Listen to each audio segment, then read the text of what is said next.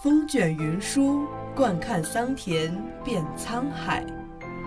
古往今来，多少故事笑谈中。传承中华历史文明，讲述陕西文物故事。听众朋友们，大家好，这里是陕西文物之声，欢迎收听今天的栏目《老陕西的趣闻传说》。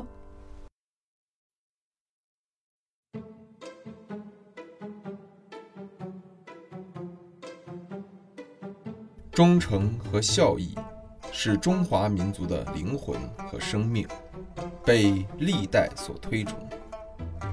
两千多年前的春秋时期，在郑国就发生了郑庄公黄泉见母的孝义故事。话说郑国国君武公的夫人齐姜有两个儿子，大儿子名叫武生，即后来的郑庄公。二儿子名为段。齐姜在生大儿子的时候难产，人们认为这个儿子是不吉利的，很是厌恶。二儿子段一表人才，武艺高强，深受母亲偏爱。那时候嫡长子继承制已经确立，所以无论齐姜怎样劝说郑武公，武公还是不肯把世子之位传于二儿子段。郑武公死后，武生继位，成为了郑国国君。姜夫人就开始与段密谋，想要谋害庄公篡权。其实郑庄公早已知道他们二人的计划，只是碍于亲情，没有将他们揭穿。一次庄公外出，姜夫人和段觉得时机已经成熟，于是发动叛乱。但郑庄公早已有所防备，所以叛乱的人被一网打尽，段也畏罪自杀。可是面对自己的亲生母亲，庄公虽然很是恼火，但依然不忍将他杀死，便将他发配到影帝，并立下重誓，与母亲不到黄泉永不相见。其实齐姜也觉得愧对自己的大儿子。便默默地搬到了影帝居住。在影帝有一位名叫颍考叔的贤人，他与庄公关系甚密，与齐姜的交情也很深。他不忍看到母子反目，于是想办法帮助他们。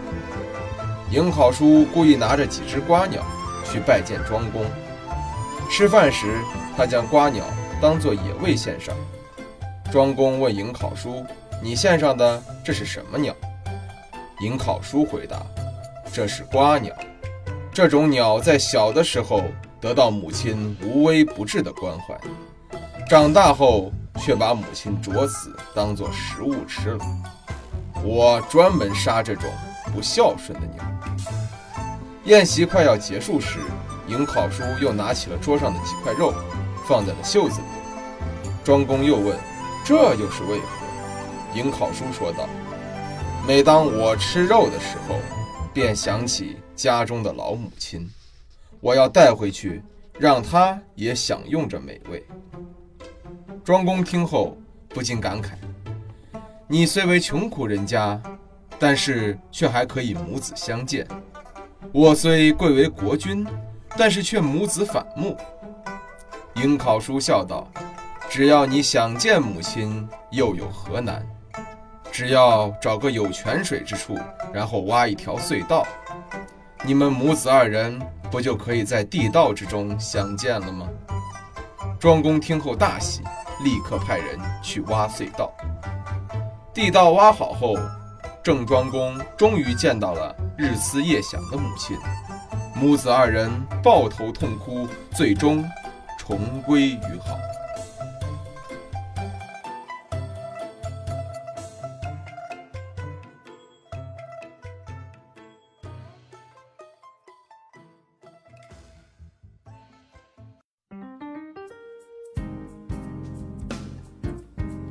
感谢收听今天的陕西文物之声，更多往期节目及相关文物动态，敬请关注陕西文物之声官方微博或登录蜻蜓 FM 收听。